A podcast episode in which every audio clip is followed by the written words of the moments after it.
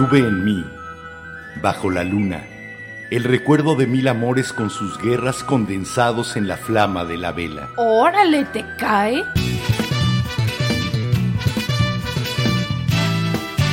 La Vela Productions presenta La Vela, con Enrique Herranz y Jimena Herranz. La, Vela.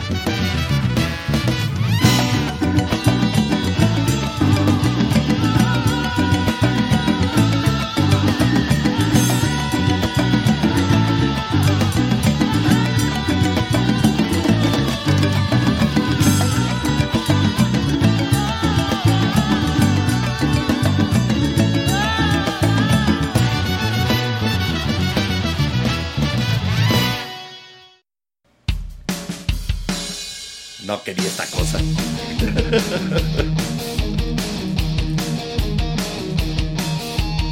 Pero es de tus fondos favoritos, Ajá, no te sí. puedes o quejar. sea, headbangeo con él, sí. Bueno, era una cálida noche en la ciudad de Saltadilla. Ay, no, no es ese programa. No, no, no.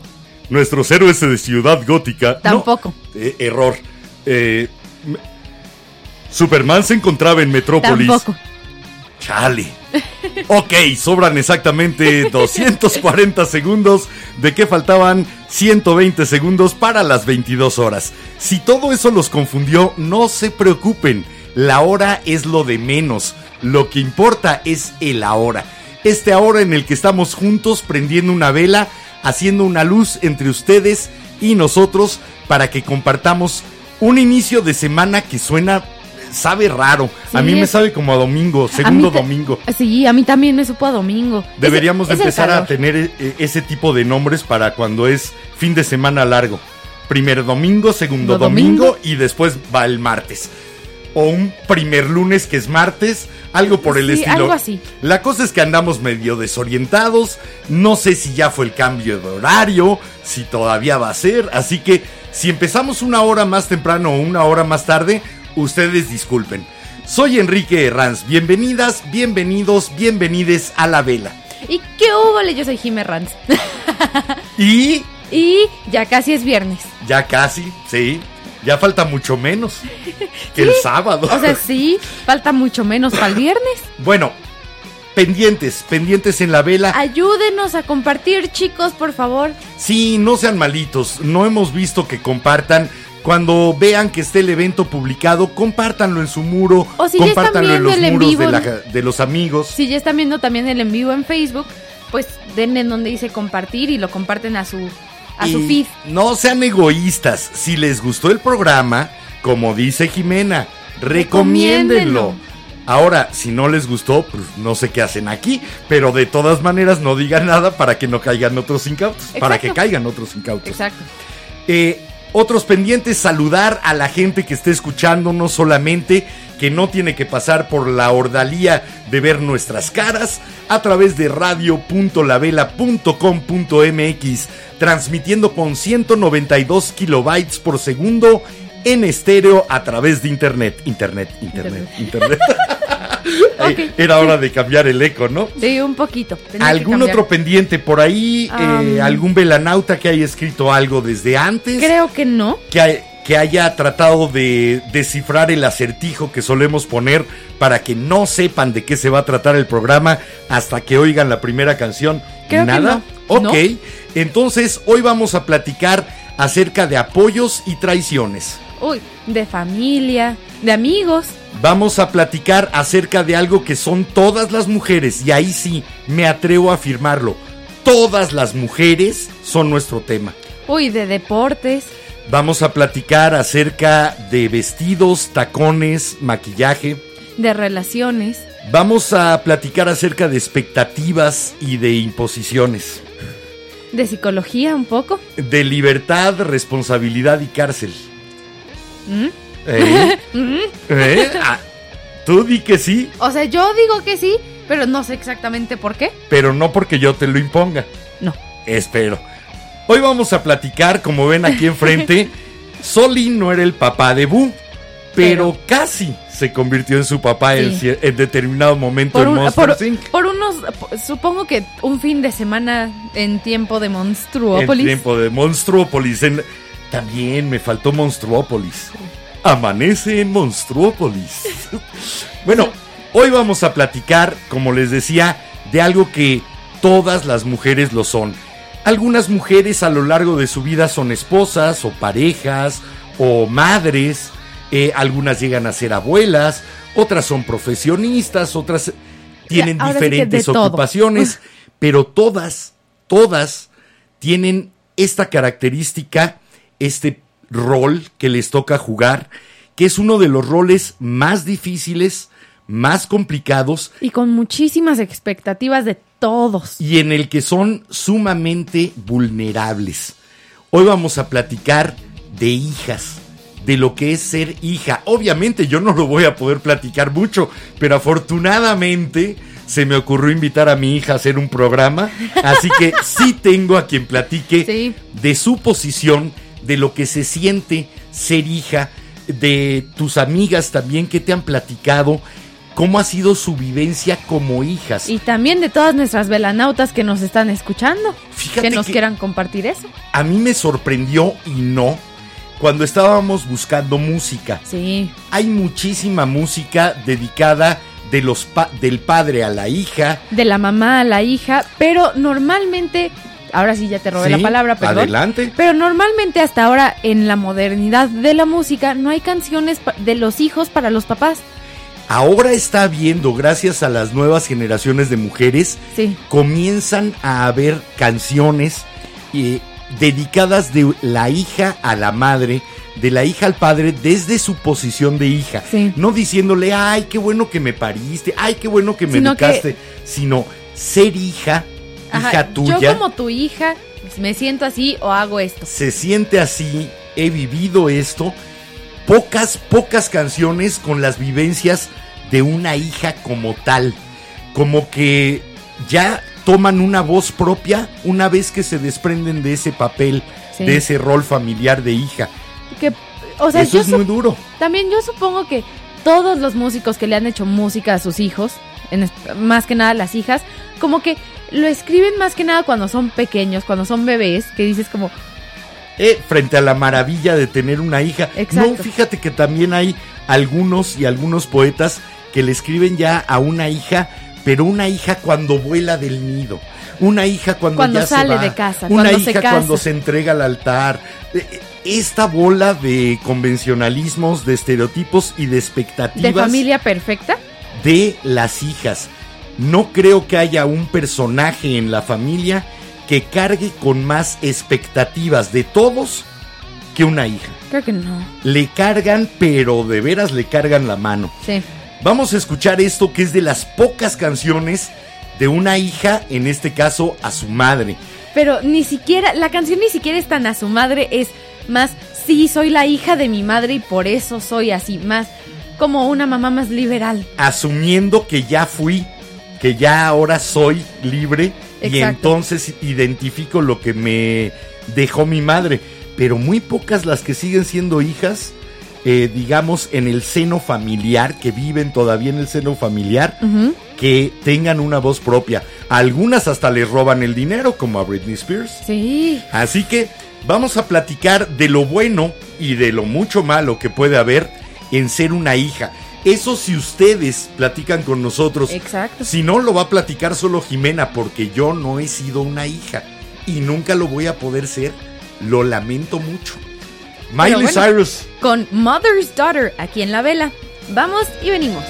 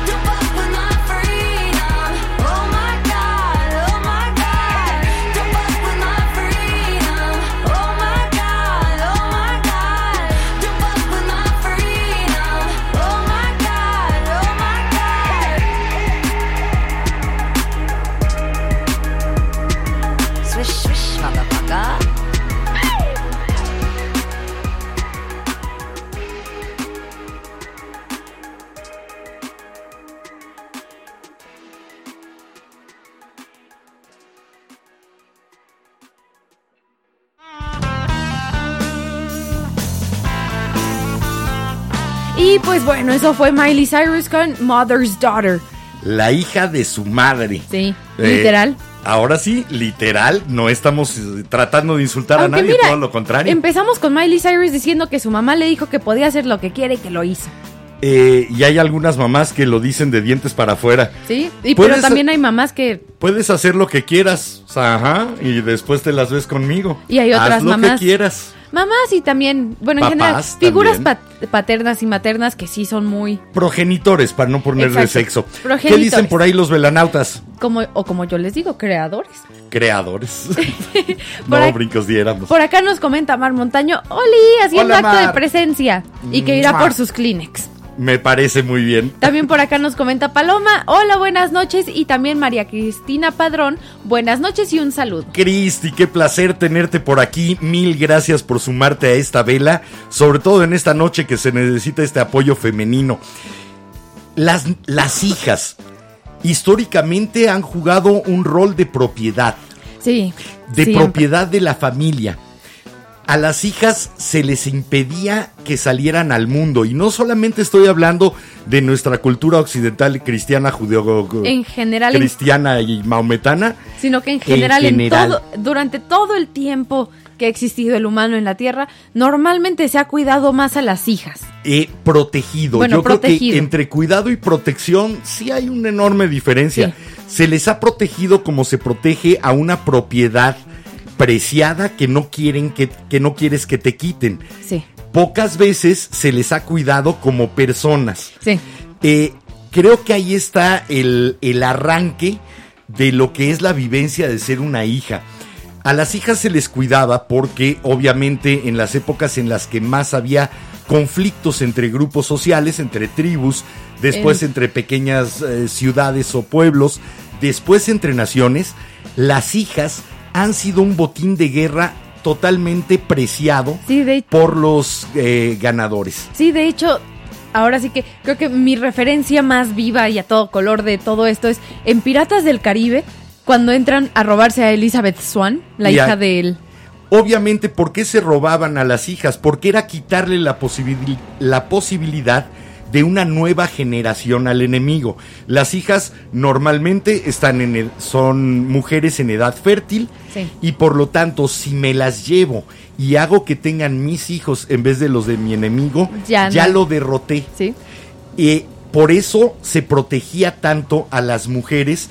Es- podemos hablar de los vikingos, podemos hablar de cualquier, de, De Atila y los hunos, pero hablamos todavía hasta la actualidad.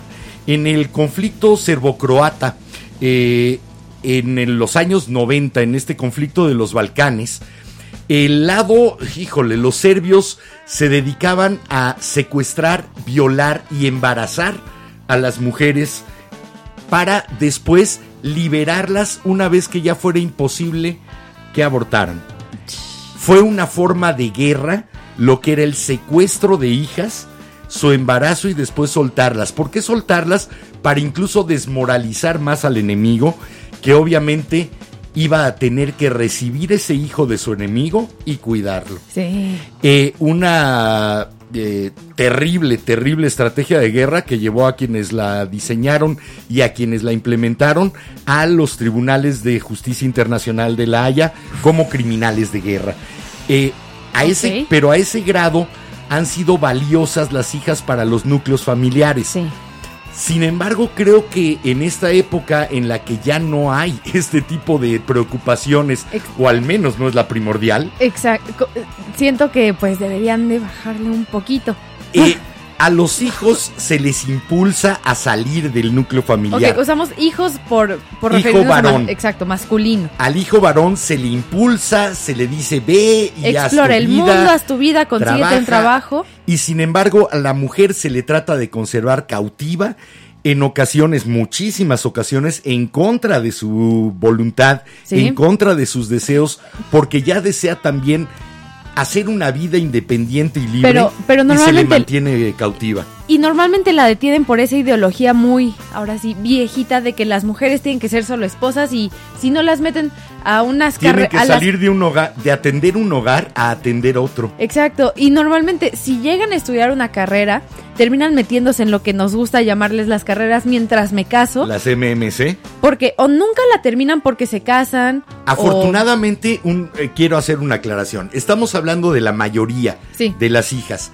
Hay una minoría maravillosa, honrosas excepciones, extraordinarias, que salen de estos patrones.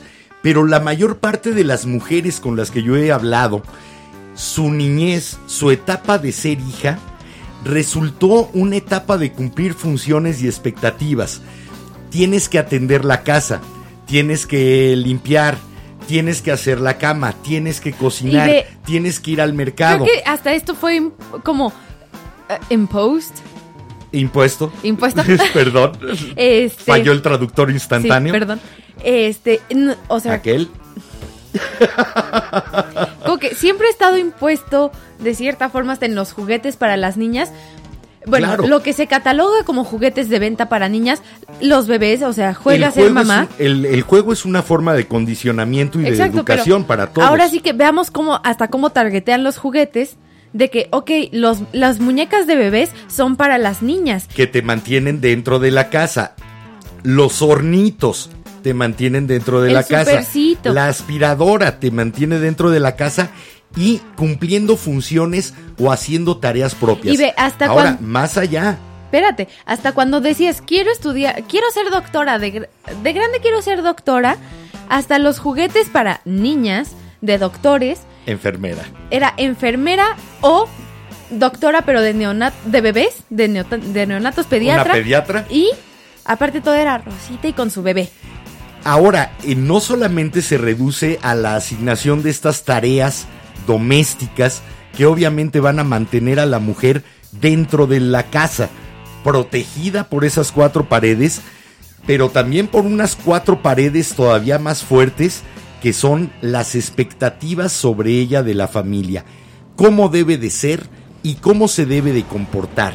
Sí, que ahora Tú tienes que obedecer. Eh, ¿Cuántas veces hemos eh, visto? Porque soy tu madre y por eso... Oye, aunque seas mi madre o mi padre, dame una razón para tener que obedecer esto que me parece inapropiado o injusto o en este momento ya deberíamos de renegociarlo, ¿no? Sí. Porque hablamos de que las mujeres normalmente se quedan en el seno familiar más allá de su mayoría de edad Sí. y las hacen renunciar a su independencia para quedarse bajo aprobación. Sí. Nada de que vas a hacer esto porque pierdes mi cariño y mi aprobación. A las mujeres se les condiciona el cariño y la aprobación de la familia a que cumplan con las expectativas. A los hombres no se nos hace eso. Ve, hasta con la ropa, cuando, cuando vamos a salir, Sí. hasta, creo que todos hemos visto esta gran película que se llama Clueless con, Sí. con ay, la Silverstone. Alicia Silverstone. Gracias. Sí. Este, en la que sale con un vestido Calvin Klein blanco y le dice a su papá, bueno, ya me voy a mi cita y el papá le dice, ¿qué es eso? Un vestido. No, te cambias, que dices, a ver. O sea, ¿y por No, qué si te cambias porque no estás respondiendo a la imagen que yo tengo de ti? Las mujeres, a las hijas, se les carga eso. y también Tienes que ser como yo creo que deberías de ser. También, por ejemplo, una diferencia entre hijas e hijos. Las hijas tienen que seguir pidiendo permiso mientras que el hijo nada más dice, ya me voy. Sí, Eh, la parte de la libertad. Y es con el pretexto de, es que si toma su libertad, se va a volver una libertina. No, No. en el momento en que comienza una persona a ejercer su libertad, se da cuenta de la responsabilidad que conlleva.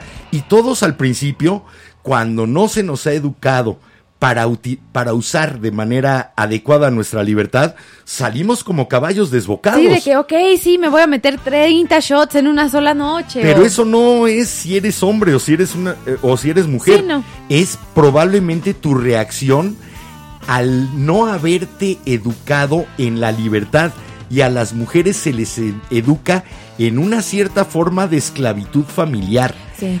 Eh, este es un tema que cuando estábamos pensando de qué hablar, decíamos, vamos a hablar de mujeres y vamos a hablar de madres y de repente dije, no, De hijas. Todo el tiempo se habla de madres, se habla de científicas, se habla de grandes mujeres.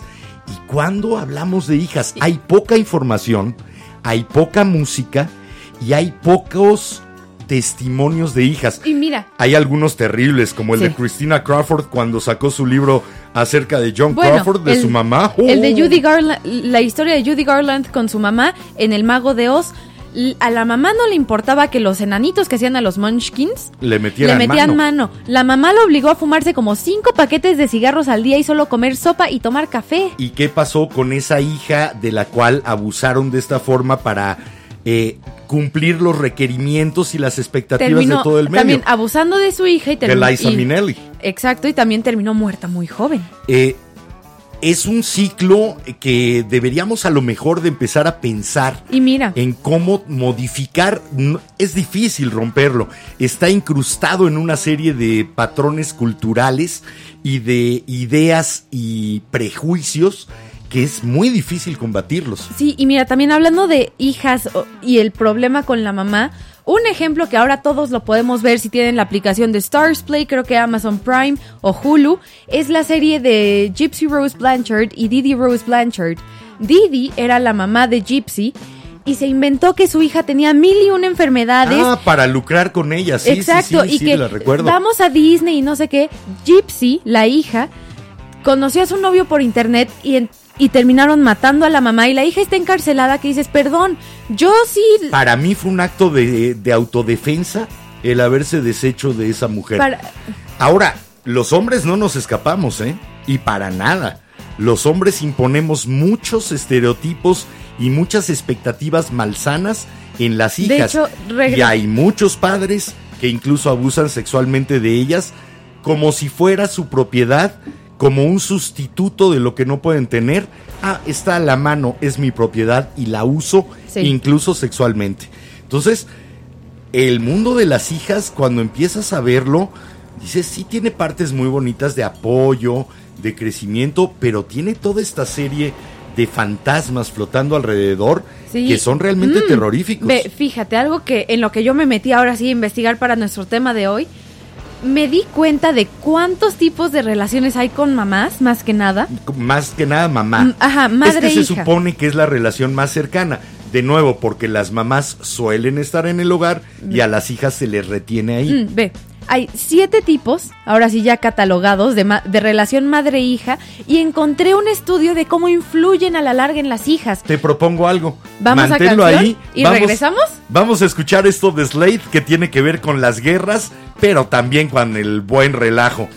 Y cantaban, Slade es el grupo que realmente creó a Quiet, Quiet Riot, Riot y a Twisted Sister. Sister. Sin ellos no hubiera habido música de, de esos dos grupos. Exacto. Slade con esto que se llama Lock Up Your Daughters, encierren a sus hijas. No, por favor, No ya, lo dejen, hagan. ya déjenlas salir.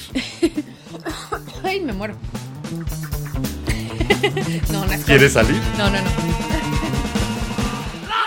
Sometimes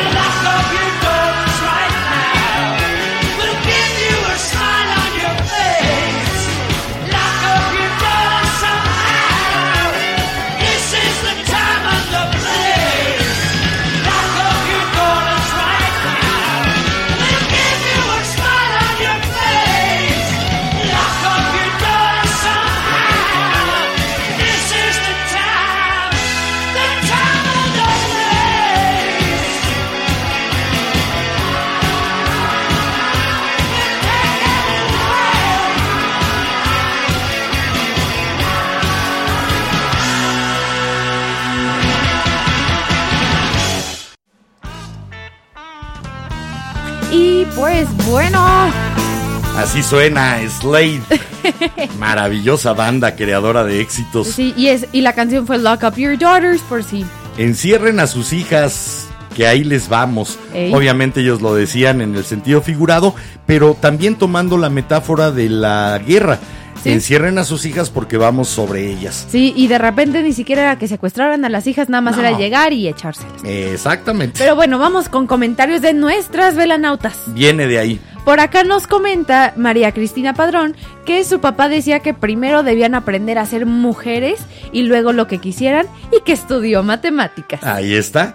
Eh, primero yo diría que deberíamos de preocuparnos los papás, aquí sí me pongo el saco, papás y mamás, por crear personas con la posibilidad de ser felices. Sí. Ya después veamos la parte de hombres, mujeres, Mira, etcétera. hablando- Pero con que creáramos personas que tuvieran la capacidad de tal vez ser felices Sí. con eso. Hablando de eso, por ejemplo, yo también tengo amigas que los papás controlan hasta lo que van a terminar estudiando en la carrera. Sí. Que dices como, oye, no, si tu hija quiere estudiar psicología en lugar de algo relacionado, o algo que no esté relacionado con lo de salud. Gastronomía, cocina, maquillaje. Comunicación. Ah, no, esas no son carreras. No, no, no, ni siquiera. Tuve, ahora ahí va. Historia real. No voy a decir nombres. Una amiga quería estudiar comunicación Sí. y como toda la familia trabajan en el sector salud, La orillaron. la a- terminaron orillando a que terminara estudiando nutrición. Que dices, le gusta mucho, pero al mismo tiempo me acuerdo que al principio sí me dijo. apostamos a "No, que me un gusta". hermano no le harían eso. Probablemente. A un hermano lo dejarían más libre en la elección de su propia vida. Sí. A las hijas, de veras, se Pues, les carga la mano con las expectativas. es- también está el, tipo, el típico meme que salió durante un tiempo en Vine, en esta aplicación de videos de 6 segundos, de que cuando la hija tiene un. ah, cuando el hijo tiene novia y que llegan los papás así, ay, sí, mijito, qué bien. Cuando la hija tiene novia y el papá con una escopeta. Sí, eh, de nuevo, de aquí no te vas si no es como yo quiero que te vayas, Sí. con quien yo quiero que te Que vayas. algunos tenemos mamás que te dicen, ay, no, no me gusta tu novio, mejor me gusta tal persona para ti, que dices, oye, Ah, no, de aquí no sales si no es vestida de blanco. Ájale, Ah. te cae. Uy, o el ¿Y, si, y si no se quiere casar, O hasta los comentarios de las abuelitas, de las tías o de las mamás de te veo más caderoncita, mija, ya le diste el regalito al novio que dices, oye, y si se quiere casar de rojo con una chava vestida de negro, exacto. a ver, de Oye, veras, hablando de negro, los vestidos de novia negros son bien bonitos. cómo se encasilla a las hijas en repetir roles y modelos que probablemente ni siquiera los vivieron sus mamás o sus papás, sino que es esa, ese ideal creado, no sé, tal vez en los años 40 o 50 o incluso antes, y repetido ad nauseam y creando mujeres, muchas mujeres infelices. Sí. Y Por- muchas mujeres que terminan rebelándose hasta de manera violenta contra la familia, Sí, eh, mandándolos a volar en el momento en que pueden. sí. Mm, Por acá tenemos también otro comentario de María Cristina que nos dice que a las hijas o las venden de acuerdo a los usos y costumbres. Sí, sí es cierto. Como sigue pasando aquí en México en algunas partes, Sí, en nos África. comentaba ella que en África, sí, pero también en Chiapas, en Oaxaca, las hijas son un producto, las hijas son un bien de intercambio. Sí. Eh, se les sigue tratando como una cosa, como, Como un una objeto. propiedad. Y a las cosas no les podemos pedir que sean responsables de su libertad. Ahora sí que las en- cosas no son independientes. En otro episodio de Las mujeres no son personas, ahora somos animales. Eh, en esos casos ni siquiera. Eres un objeto. Yo creo que a un animal se le cuida a veces más que a una cosa. Sí. Y por acá también nos comenta Didi Hernández que, uy, a ella se le fueron al cuello, entre paréntesis, personas ajenas de su familia, Ajá. cuando decidió irse a vivir sola, que incluso una señora le dijo que lo correcto era que se quedara a cuidar a su papá, porque ella era la única soltera de sus hermanos, y al contrario de su mamá, que ella siempre apoyó su decisión de quedarse soltera y de volar si quería hacerlo. Qué bueno, qué bueno que tuviste ese apoyo, porque sí, también hay mamás y papás que apoyan, Sí. eh, que tratamos de apoyar eh, lo que deciden nuestras hijas. Eh, Sí, de apoyar esos sueños. Te ven de raro. Te ven Como raro. papá te ven sí. raro cuando apoyas a una hija y cuando le permites la libertad de romper con los estereotipos. Sí. Te ven muy, muy raro. Es así Pero- como, Este tipo es idiota. Pero bueno, volvamos un poquito a las mamás. Volvamos Ahora- porque tú tenías un Ahora sí que sabemos que la relación madre-hija es la más cercana porque convivimos más tiempo con ellas y sabemos que si tenemos algún problema femenino, o sea, me está bajando, mis tetas están creciendo, el maquillaje o lo que sea, podemos ir con nuestra mamá porque ya pasó por lo mismo. Pero hay siete tipos de relaciones que siempre van a estar presentes. Siempre, o sea, en menor o mayor medida. Exacto. Pero siempre está este componente del que vas a hablar. Eh, no Ah, no todos, duro. pero de cierta forma algunos están. Con matices. Exacto, y hasta hay mezclas de que hay una es como la hermana, pero también es la mejor amiga, y ahí A les ver, van. Viene de ahí. Hay siete tipos de relaciones en este estudio y ahí les va también cómo influyen cada una. La primera es el tipo de relación madre-hija, pero como si fueran hermanas. En este caso son absolutamente iguales, se comportan más como hermanas y hasta pueden llegar a competir entre sí y la mamá lo quiere así para, para tratar de evitar la maternidad real.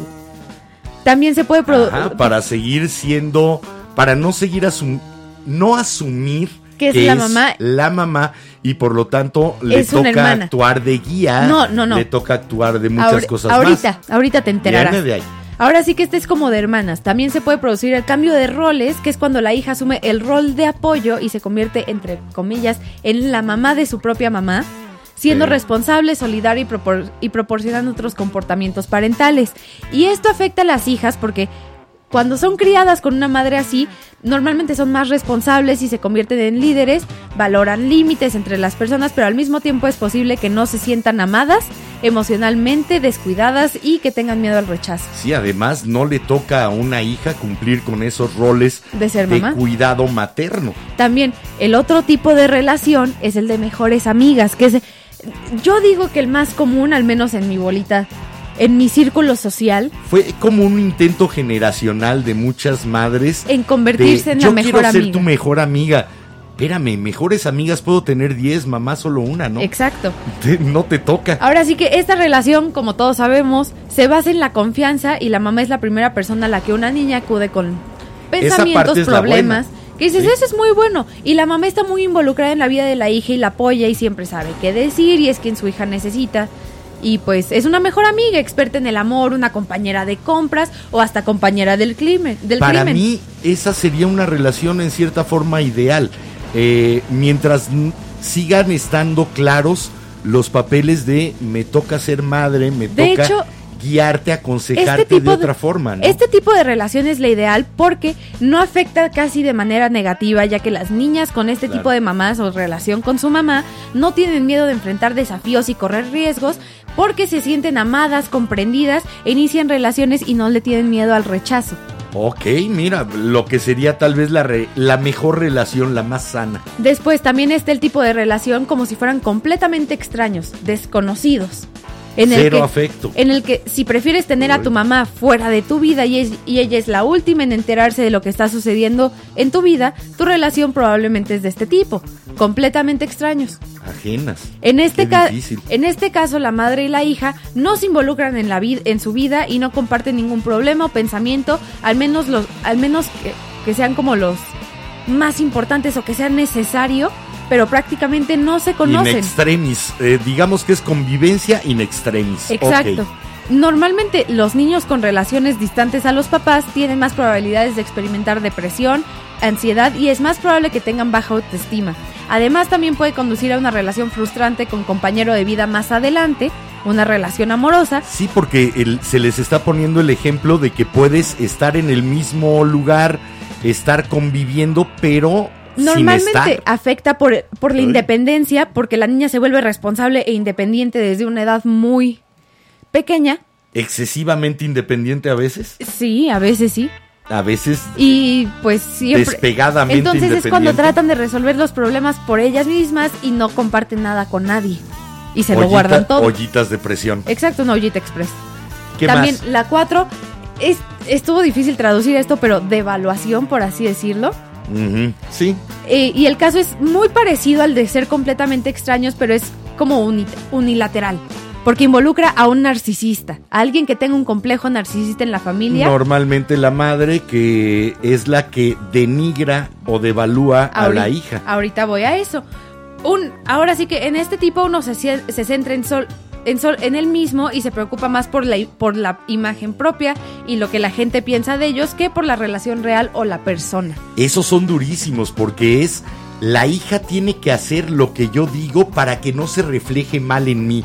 Va desde cómo te llevaste el suéter que está manchado. Exacto. ¿Qué van a pensar de mí que te mando con esta ropa? Exacto, digamos que Y- está tratando de verse perfecta desde afuera, pero devalúa a la madre o a la hija en la realidad, porque también puede ser la hija que sea muy narcisista de cómo mis amigos te van a ver siendo mi mamá. así?". Sí, no me vengas a recoger porque no sabes ni arreglarte. A alguna compañera tuve así También en la está el de destitución, que es rechazo unilateral, que normalmente involucra a las madres interpretando a las que están haciendo el despido, por así decirlo.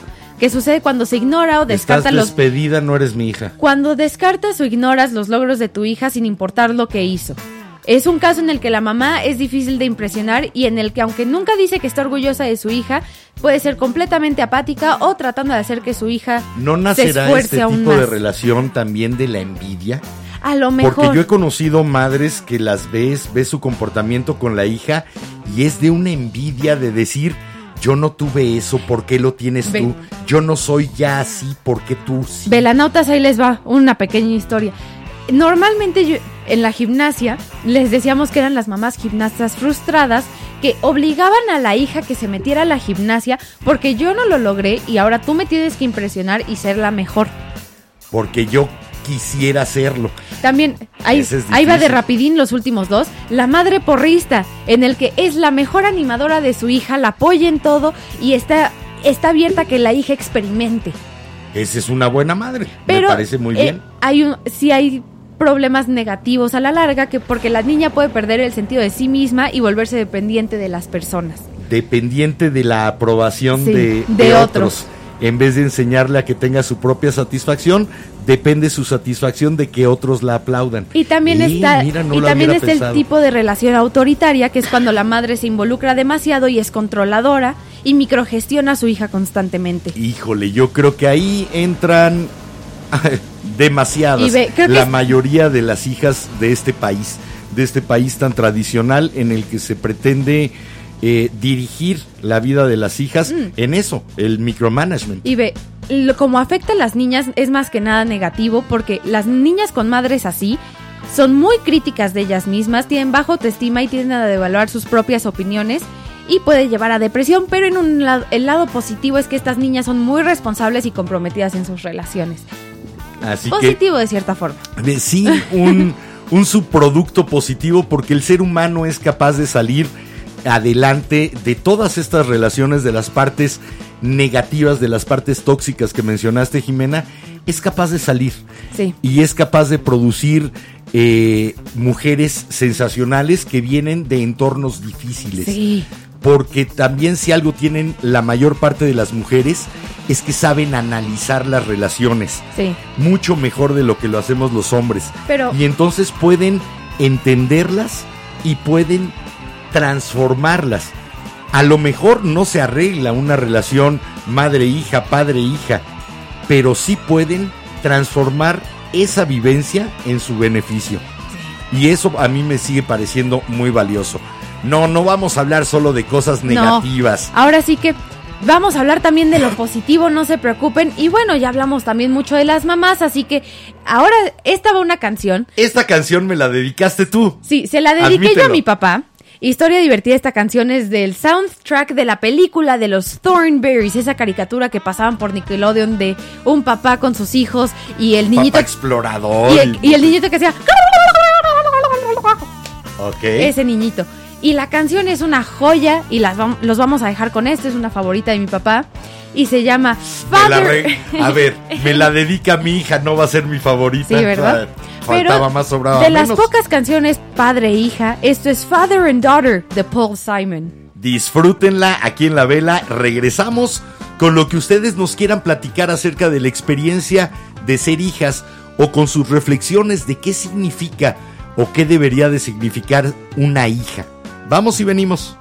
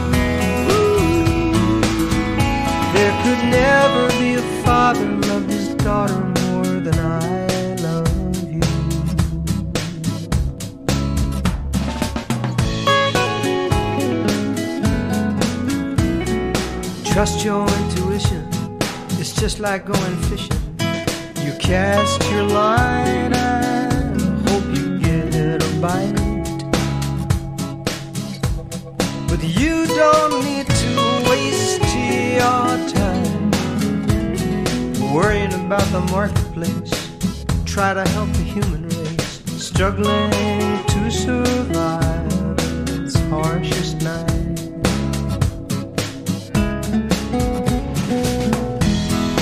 I'm gonna watch you shine, gonna watch you grow, gonna a sign so you'll always know.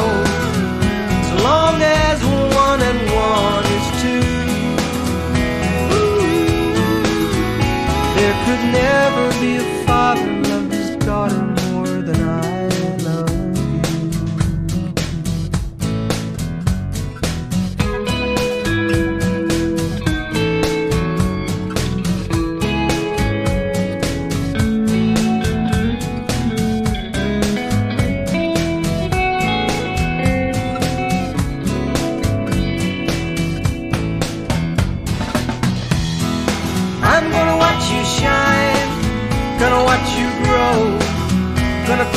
paint so you'll always know.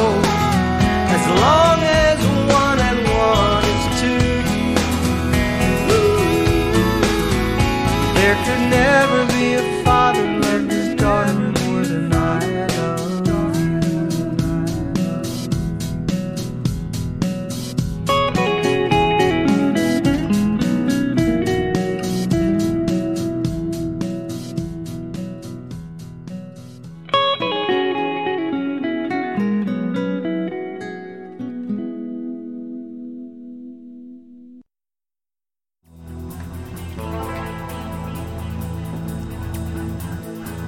Regresamos de escuchar a Paul Simon con Father and Daughter. Qué rica Sí. canción. Es una canción muy, muy agradable. Como para que ya también pasemos a esas hijas que lo han sido gozosamente, de las cuales están opinando varias, que eso me da muchísimo gusto. Por acá nos comenta María Cristina Padrón que ella también vivió varios año- años sola y que esa es una gran e- y que esa es una gran experiencia y muy formativa, en donde aprendes a ser responsable sí o sí.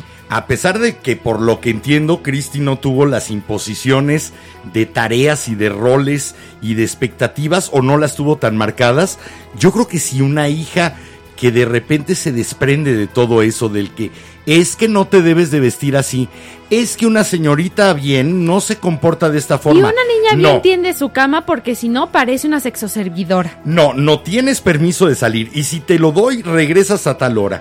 Y si no lo haces, me voy a enojar contigo y te va a ir mal. Y, Normalmente es- y vas a ver. y además, no, no puedes salir porque todavía no has cocinado, no has tendido, no has...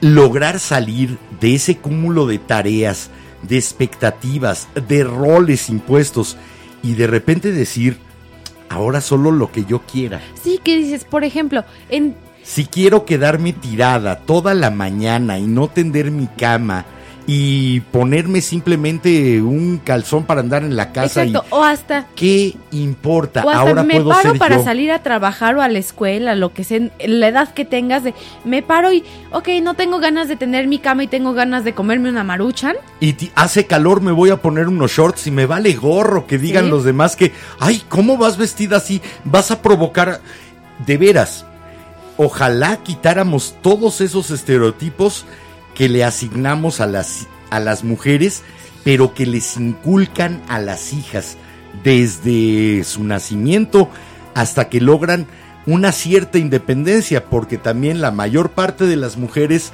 salen del domicilio familiar, salen de ese seno familiar para entrar a otro, otro. juego. Ya no son hijas, ahora son esposas, pero ahora les toca cumplir esos roles para el marido. No, no enseñes la pierna. No me casé contigo para que le anduvieras enseñando las piernas a nadie. Hasta- Un saludo a Monterrey, Sammy. Uy, o hasta el típico Fosfo, fosfo. el típico de machito de que tú debes de estar en la cocina, tú perteneces en la cocina. Sí, Dices, aquella, oye, aquella máxima que decía que las mujeres como las escopetas cargadas y detrás de la puerta. Eh, Ese es el tipo de trato que se le da a las mujeres, pero que como hijas se les comienza a condicionar a que lo tengan. sí, Y es un condicionamiento que va con la peor forma de chantaje. Si no lo haces como yo digo, como yo espero de ti, no vas a tener mi cariño. No creo que haya peor chantaje emocional de un padre o una madre que el de condicionar el cariño al cumplimiento de tareas o de metas o de expectativas de ellos. o si no también están los papás que no te han logrado cortar, o bueno, sí, figuras paternas, maternas, que no te han logrado cortar las alas, pero les dices, me quiero ir del país o mm, quiero tomarme tres años sabáticos para explorar. Quiero hacer algo que yo decidí, lo Exacto. que sea. Ay, no, yo tengo una amiga que se fue también a no sé dónde y le pasó algo. Claro, los O- cuentos de terror eh, son eh, Caperucita se metió al bosque y salió un lobo y el lobo te puede comer y hay, fíjate que el, el cine, la televisión está lleno de esos ejemplos de Mm. la mujer independiente se la come el Espérate lobo. tantito, al menos mi- en mi experiencia personal como hija y también como nieta y todo eso. Cuenta, comadre. A ver, vamos. Cuenta, comichi. Estaba yo así que, a ver, me quiero tomar mis años sabáticos, quiero viajar, quiero conocer el mundo y me salieron con que, ay, no estudié una carrera. ¿Quién te salió con eso? Mi madre. Ah, ok. Y me, si- y me ha seguido presionando. dije, tengo amnesia, yo No, nunca le dije a eso. La, a la fecha, ahora sí, me siguen presionando con que estudie una carrera, estudie algo que dices, a ver, como dice mi papá, la universidad siempre va a estar ahí. Pero tienes que cumplir los roles y las expectativas. Sí, porque cómo pueden decir que su hija no está estudiando Mi nada. hija es una floja que no está estudiando nada, no, pero afortunadamente está haciendo aquí un podcast con ustedes. Sí. Y gracias de veras hoy por mujeres apoyar esto, porque de veras Me habían dejado medio solita y para los que no habían escuchado, como es marzo mes de mujeres, chicas, les toca recomendar temas, recomienden temas, participen. canciones. Por favor, se los pido, cállenme. La voz que menos se debería de escuchar aquí es la mía. O la de Jimena platicando sus experiencias, sus ideas.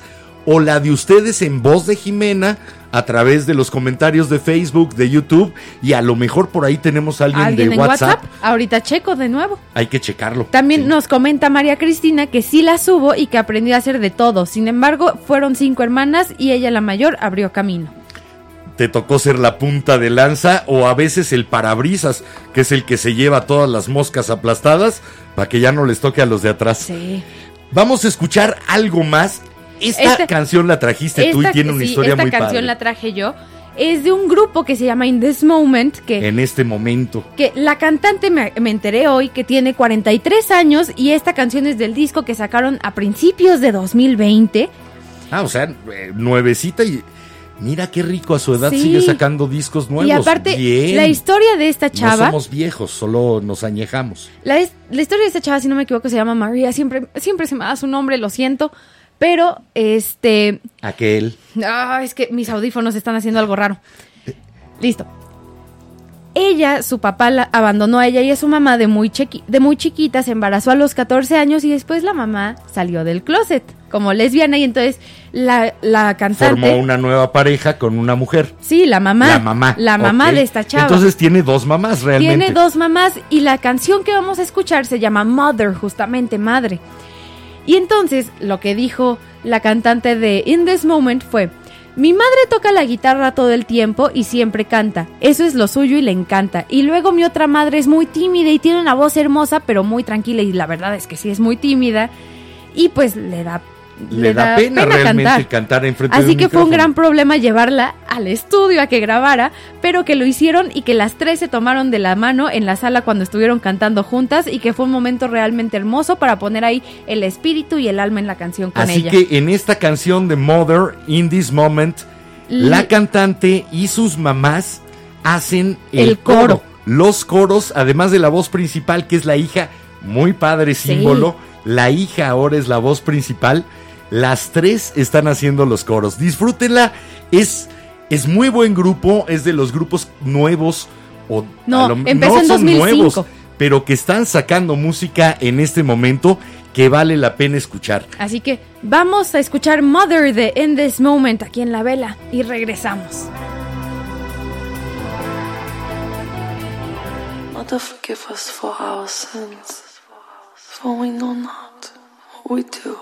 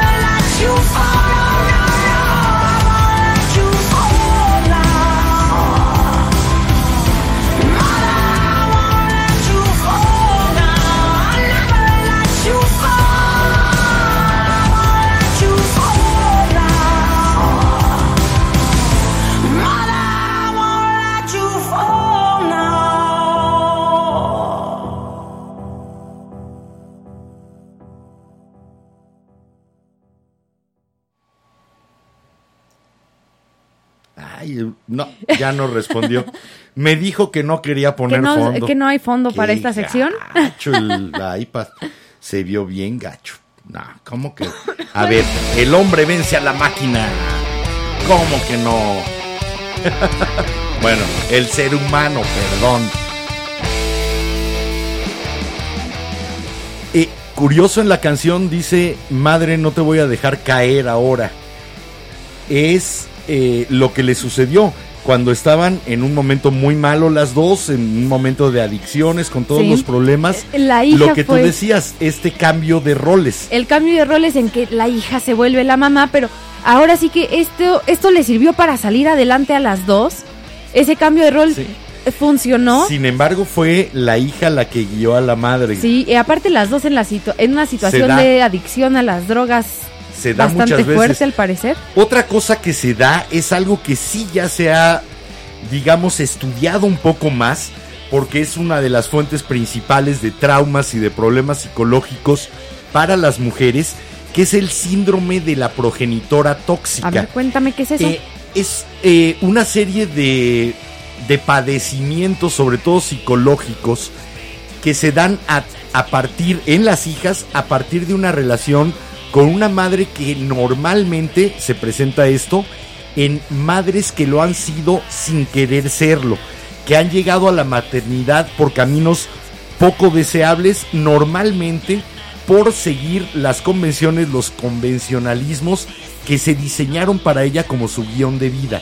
Tienen que seguir ese papel y en el momento en el que lo cumplen, el papel, de todas maneras lo rechazan y por lo tanto ese rechazo pasa a la hija. O sea que es más o menos lo, lo que ahora está pasando con mi generación. Bueno, no con mi generación, pero la decisión que mi generación está tomando de no voy a ser mamá a menos que en verdad lo quiera. Pero es la clásica mamá que le dice a su hija, es que yo era feliz hasta que llegaste tú, o yo hubiera sido feliz si no hubieras llegado tú, yo hubiera estudiado esto si y no, es- normalmente si no lo disfrazan tú". contándote. eh, Normalmente si lo llegan a disfrazar de una forma dulce es, te cuentan la historia de yo iba a hacer esto en la vida y me embaracé. Eso en la de buenas, normalmente es una reclamación, eh, una reclamación a alguien que no tiene ninguna responsabilidad de estar ahí, Sí. pero que la tratan como una molestia, como un obstáculo, como una rival, o incluso proyectan en ella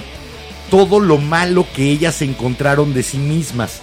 O sea, si la mamá eh, le dijeron que era malo salir con 20 y lo hizo a escondidas, ah, entonces tú lo vas a hacer y vas a hacer peor.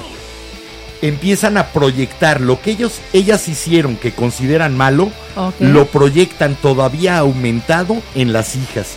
Ya. Es una dinámica muy difícil de romper que necesita sobre todo de la hija.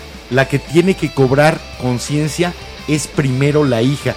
Pocas veces la mamá va a aceptar que está siendo tóxica, que está dañando al- a, A la, la hija, hija. que está dañando a todo el entorno y es muy, muy difícil que lo acepte. Ya. Se ve escudar, es que soy su madre y yo tengo que guiarla. Es que yo soy su madre y sé que es lo mejor Yo para te traje ella. al mundo y sé lo que es bueno para ti. Exactamente. Y son estas que de veras hacen que las hijas sientan que les deben algo simplemente por existir. Ex- porque existo ya te debo algo. No, momento.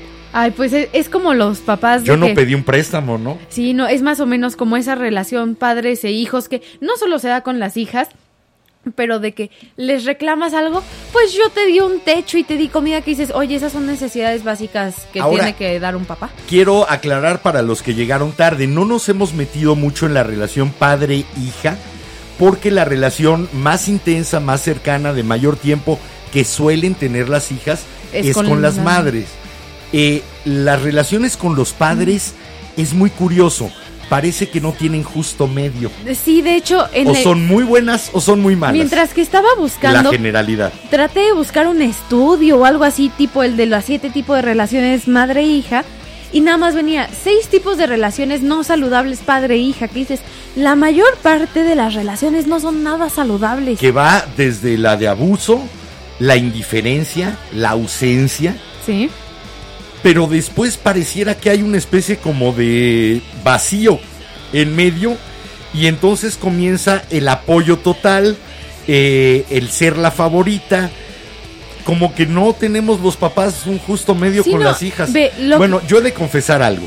Cuando me preguntaban que qué querías yo que fueras, Ajá. que todavía no conocíamos el sexo, y Cuando todavía era el batracio. cuando yo te decía el batracio, porque Sí. eras una especie de rana en formación y ya decidirías Mira, lo que con eras. razón soy Ribbit Ribbit. Por eso te gustan las ranas, ahora lo entiendo. Me decían, oye, ¿y qué quieres que sea el batracio? Y yo les contestaba siempre, humano.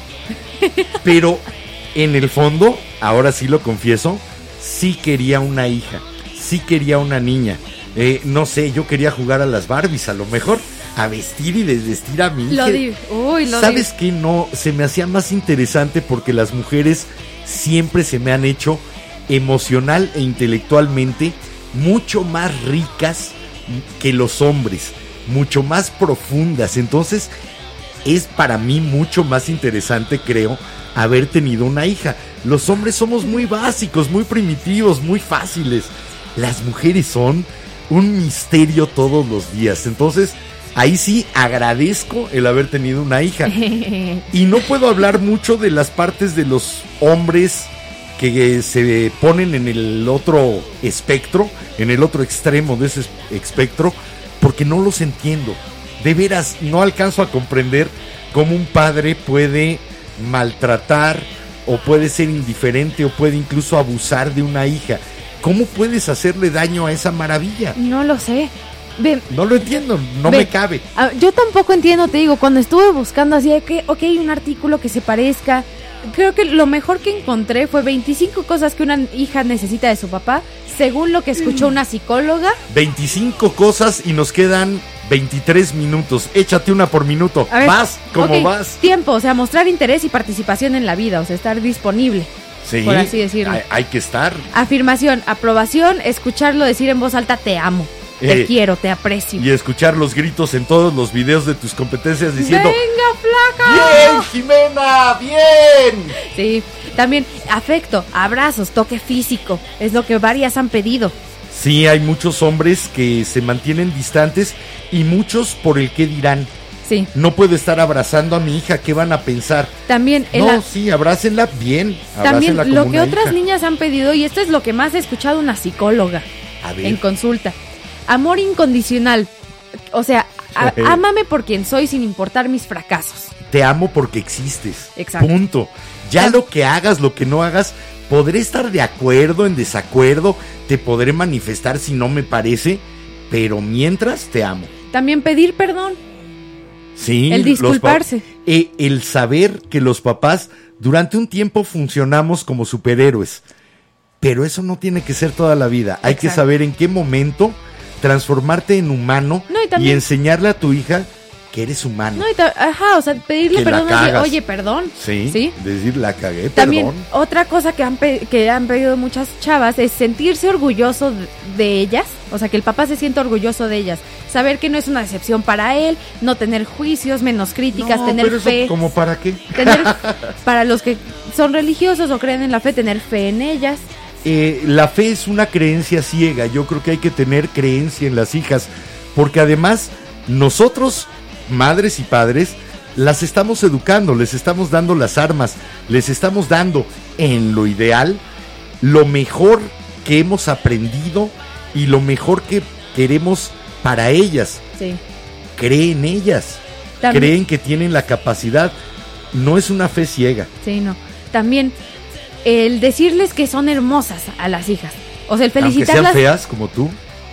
Eres bonita, sí, sí te ¿Te quiero. estás diciendo feo? Somos Sí, idénticos. Sí, somos clones. Bueno, Pero- yo nunca me he considerado Pero guapo, así felicitarla que por no la, la apariencia de, ay, te ves muy guapa en esos jeans, te ves muy bien, qué, bien bonito te ves, maquillaje. Sí. Hoy, hoy amaneciste con el guapo subido, que es la frase aquí en la casa. Sí. Que te ves especialmente guapa, entonces traes el guapo subido, que sonrisota, ¿sí? También otra cosa que varias chavas le han pedido a sus psicólogos cuando, eh, le cuando- ¿Qué necesitan de sus padres? el hablarle y, abra- y abrirse sobre ellos, o sea, que el papá hable y, ab- y se abra para hablar sobre ellos mismos, Y que no solamente cuente anécdotas o historias, sino que cuente sentimientos. el dolor, faltas, esperanzas, el dejar que ver que él que el papá se deje ver que es humano, Sí, que falla, que comete errores errores, sí, claro. y que también que le enseñe cómo corregirlo. Tiempo a solas en donde lo que pueda conocer a él y de su infancia también. O el perseguir, o el perseguir a las hijas de cierta forma. Puedo poner check, palomita. Sí. Palomita, ok. También el Yo no perseguir a las eso, hijas. Tipo el, Perseguirlas. el deseo de conocerlas, la conversación interactiva en la que hace preguntas sobre Fíjate que eso nos cuesta un poco de trabajo a los hombres, porque hay veces en que no sabemos por qué rendija meternos, qué puerta se puede abrir.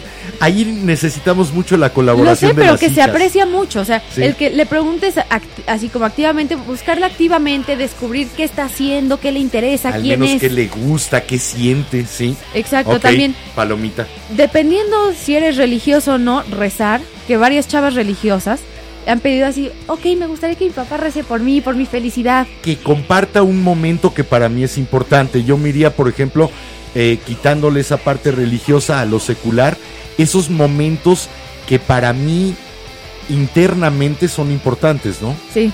También otra cosa, trabajar en el temperamento del papá para que se pueda sentir segura la hija. A ver, ¿qué es eso de trabajar en un temperamento? Que no ¿Cuál aplastes te- mi espíritu. No, ¿cuál temperamento? Aquí me dices, en este momento me dices cuál temperamento tengo que cambiar. Sí, tú. Lo peor es que no me la crees. Sí, no. Chale. También el no tratar de cambiar a la hija, dejarla ser ella, aceptarla por lo que es y no por lo que hizo o deje de hacer. Eh, Eso va con la- el no condicionamiento del amor. Esta que supongo que aplica para cualquier tipo de relación, honestidad. Que seas, que seas honesto consigo mismo y con ellas.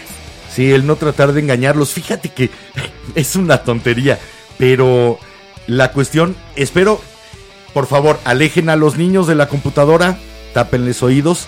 La cuestión santa. Sí. Yo nunca supe qué decir porque no quería que hubiera desilusiones en el momento de la verdad. Eh, después te das cuenta tú solito. Me contó algo que no es cierto. Ve, a mí nunca me molestó. que, que te dieras cuenta de que era me- capaz de... Pero bueno, si lo manejas como te conté esta historia porque te iba a hacer feliz en ese momento, no hay bronca. ok. Mm, Y ve, o sea, a mí a la fecha me sigue dando risa porque, ay, sí, me voy a regresar a esconderlo para que Santa y los Reyes puedan venir por él. Y es como de, ah, ok, no, fue a comprarlo. Y la verdad yo disfruté mucho mis años de Santi Reyes. También el solo escuchar, o sea, Sí. que tu hija te pueda contar lo que sea y que solo le escuches, que no des tu punto Puf. de vista. Puf, eso me cuesta trabajo hasta ahora. ¿Sabes qué pasa? Como hombre te educan para solucionar problemas. Sí. Entonces, cuando llega cualquier persona, un amigo, el- tu pareja, una hija, y te cuenta un problema, tu de primer buscarle impulso es la solución. cómo te ayudo a resolverlo o cómo te lo resuelvo. Y es bien difícil decir, digo- no me toca. Que yo digo que de nuestra parte también es llegar y decirle, solo necesito que me escuches. Sí, como decir, a ver, no te pases, necesito platicarte esto, no me lo resuelvas. Exacto. Porque nos convertimos de inmediato en cómo te lo resuelvo, cómo te ayudo.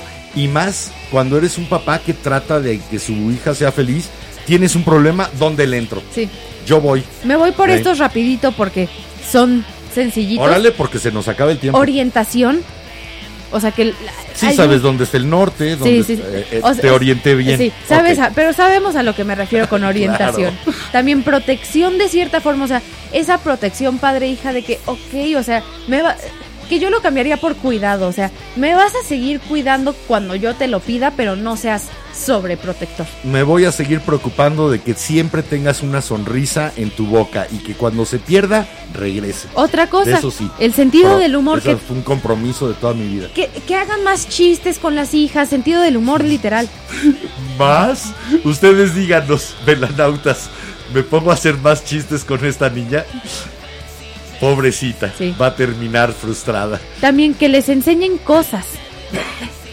Ah, eh, o sea, no. Mira, ah, O sea, de aprendizaje. Eh, eh, fíjate que en eso no he sido muy bueno porque yo, por ejemplo, no sé componer una instalación eléctrica. Ay, pero hay videos en YouTube y lo podemos hacer juntos, como Ah, la eso sí, cocina. pero sí te he enseñado a hacer algunas cosas interesantes. Sí. Y También- en la computadora muchas. Ahí van más. Me gusta, me gusta. Es que es pasarles conocimiento, pasarles experiencias para que después nos maravillen, Sí, para que hagan mucho más que lo que hicimos. ahí va otro. El ser aventurero con la hija. O sea, sí llévala en aventuras. No la lleves de que vamos de compras y yo me espero afuera. No, también dile, vámonos de viaje. Vamos a escalar una montaña. Vamos al cerro. Palomita.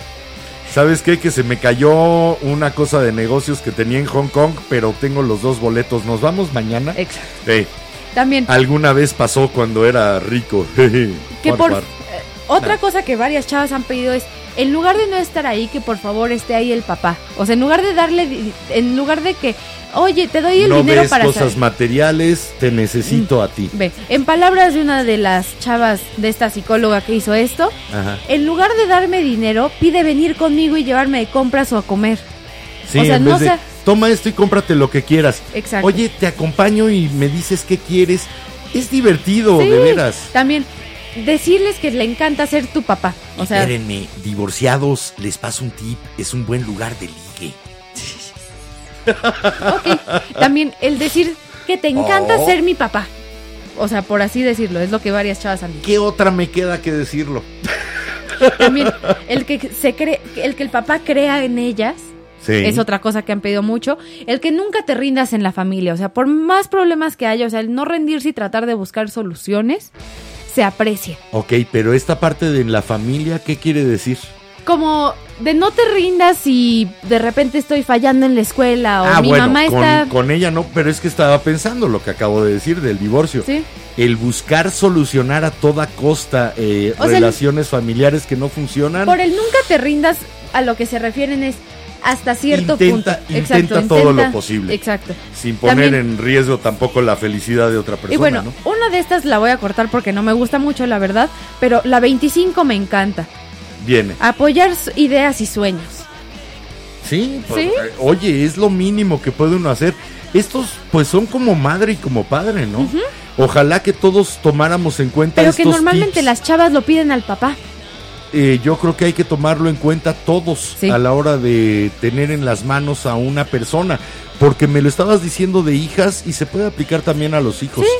Yo creo que en e- esta relación de progenitores e hijas-hijos debería de regirse por este tipo de principios. Sí. Mientras nosotros nos regimos por el tiempo y esto es de Kesha y se llama Father-daughter dance. Baile padre e hija. lo malo es que suena muy bonita el título. Pero- de un baile padre-hija, pero es precisamente hablando de que ella jamás en la vida va a poder tener un baile padre-hija por culpa del padre, Sí. que muchas veces lo provocamos. Vamos, regresamos. Oh, broken from the start. I never stood a fighting chance. And all my days from my cradle to my grave, I'll never have a father daughter dance. There was always drama. I'm sorry, I'm always so anxious, and I'm just sorry I'm fucked up. I really just don't know how to love, how to trust. I try, but not talk about him. I should probably cry, but he's nothing, he's no one, a stranger. Oh, I wish my heart wasn't broken from the start. I never stood fighting chance.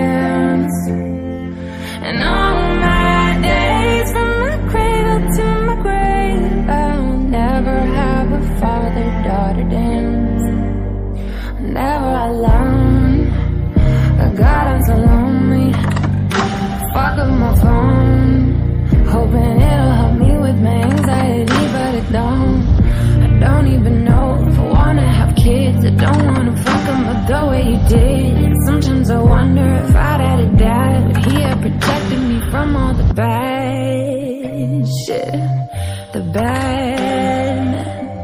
Would I even be the same person? Somebody to help with the flat tire. Somebody to walk me down that aisle. Somebody to help with the flat tire. Somebody to walk me down that aisle. Worst part of this, I'm not even sad. How do I miss something I never had?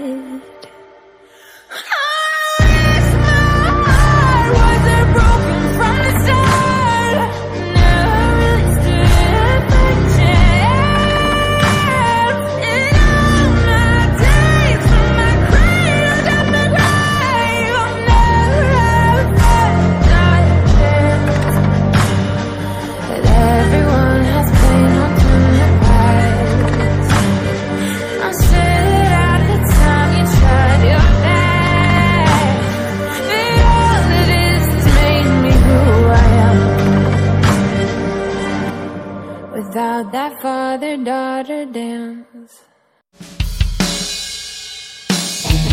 Regresamos muy heavy para el final de esa Sí, canción, perdón. tú. Pero qué rica canción de Kesha, ¿no? Ah, sí. Eh, además, me encanta la portada de su disco, Sí. esta vela de su Cara. efigie, semiconsumida, semiquemada, pero todavía está ahí.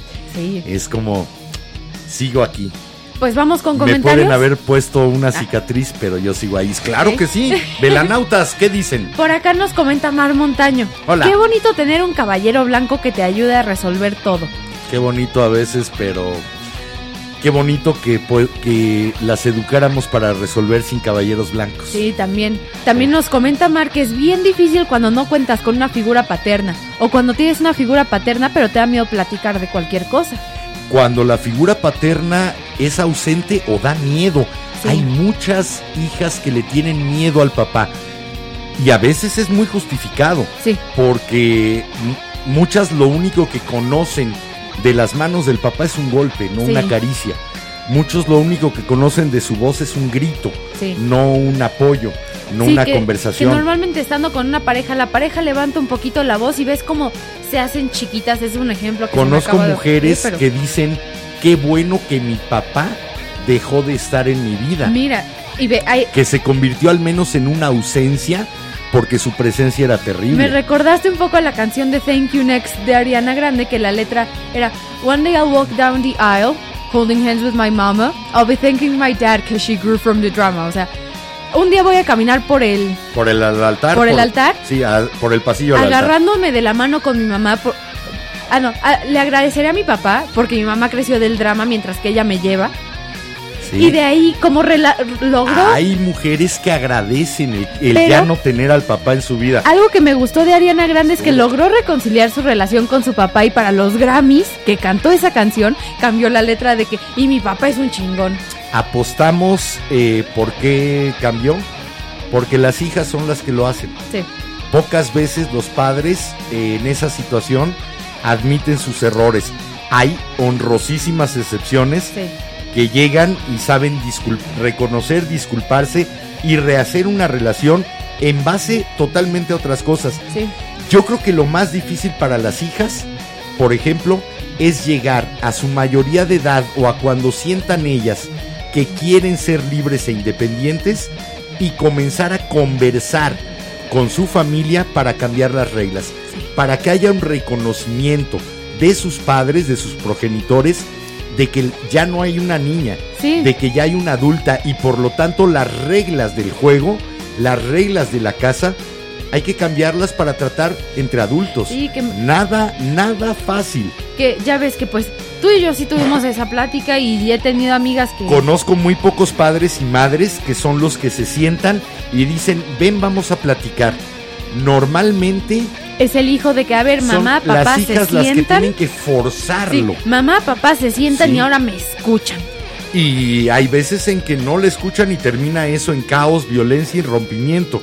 Sí. Muy difícil para una hija decir, eh, ahora ya quiero mi vida, dejen de decidir por mí. Uf, Sí. durísimo. Por acá nos vamos con los comentarios de Facebook. Nos comenta Didi Hernández que ella Hola, es una Didi. que ella es muy afortunada porque tiene una mamá que le ha, da- le ha dado ense- perdón ¿Va de nuevo? que le ha enseñado responsabilidad y fortaleza y que tuvo un papá que le enseñó a amar el arte, la literatura y enfrentar sus problemas.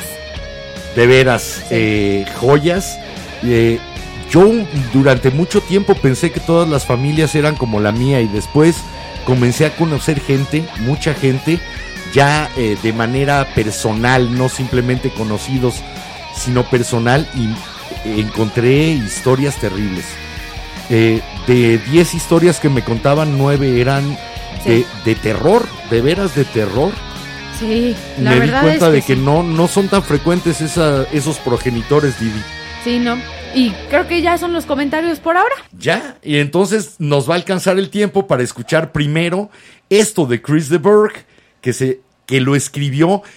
Esta la traje yo con todo dolo, alevosía, ventaja, porque te la ponía en tu cuna.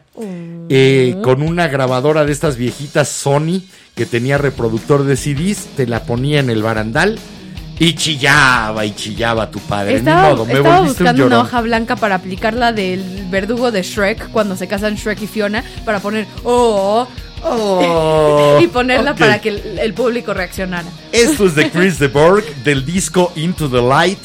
Se llama For Rosana, para su hija Rosana, que acababa casi de nacer. Escúchenles una canción bellísima Sí. y regresamos a despedirnos de ustedes a menos de que haya otros comentarios y entonces nos seguimos otro rato. Ustedes deciden a quién la vela, no nosotros. Vamos y venimos.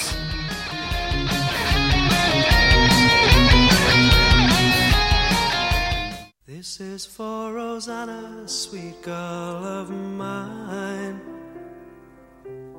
A song for the baby who changed my life. I'll never forget when I saw you first.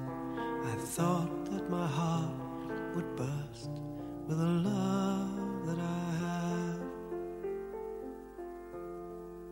As I watch you sleeping in here tonight, and I hear your breathing so soft and light, I cannot believe all the things that I feel when I hold you next to me. It's the love that I have. Oh, shining. Oh, how my heart it is shining. Oh, how this heart is shining through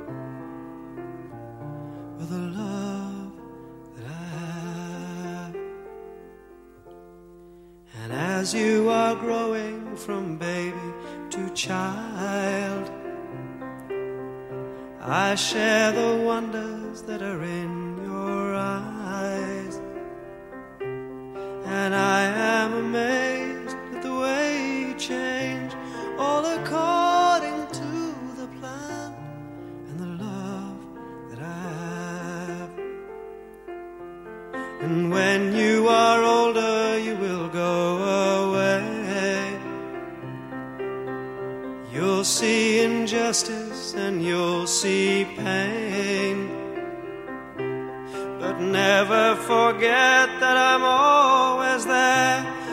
shine.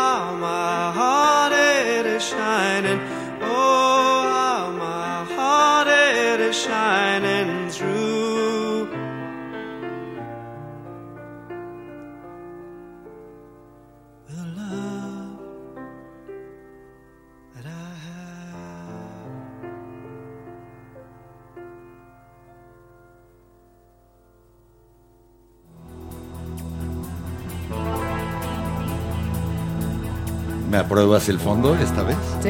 Ok, gracias. No, pues es que la vez pasada sí regresamos Sí, muy metaleros. heavies. ¿Algún último comentario o comentarios de Velanautas? No, no entró ninguno. Bueno, entonces ya solo nos queda despedirnos de este extraño lunes que parece domingo. Feliz fin de semana largo y nos escuchamos próximo miércoles cuando ustedes nos hagan el favor de prender una nueva vela con nosotros a las 10 de la noche en Facebook, en YouTube y en radio.lavela.com.mx. También no, esa era la pantera. También, chicas, recuerden dejar, si quieren, en los comentarios de Facebook, si se les hace más fácil, menos de YouTube, temas de los que quieran que hablemos aquí. O continuemos la conversación. La conversación no se apaga porque se apague la vela. Nosotros ahí le seguimos. Podemos llevar la luz a Facebook, al grupo de A la Luz de la Vela, precisamente, al que espero que todos ustedes se vayan uniendo y vayan aportando para que de veras podamos darnos mucho unos a los otros. De esos intercambios siempre sale uno mucho mejor. Sí tenemos un último comentario. Ah, excelente. María ¿Quién? Cristina nos puso Cristi. buenas noches, querido Enrique, Enrique y adorable Jimena. Gran programa, felicidades. Cristi, mil, mil gracias por aparecerte por acá. Sí. Si no la siguen en Twitter, no saben de lo que se están perdiendo. La cuenta de María Cristina Padrón, de veras, eh, hilos fundamentados, bien estructurados, desmenuzando cuestiones del quehacer político, social y económico de diario en este país. Una verdadera delicia, un honor el tenerte por acá, Cristi. ¿Ella? Ya nos vamos. Soy Enrique Herranz. Les recuerdo y me recuerdo como cada noche. Este es el momento de vivir. El único. Pórtense mucho. Cuídense bien. Chao. Y yo soy Jimena Ranz y recuerden que si les gustó el programa, recomiéndennos y si no, pues no digan nada para que caigan otros incautos. Sí, ustedes calladitos. Hasta el miércoles. Chao.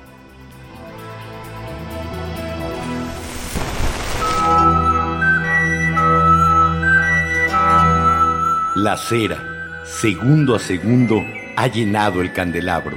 La luz de la vela se extingue, esperando encenderse de nuevo.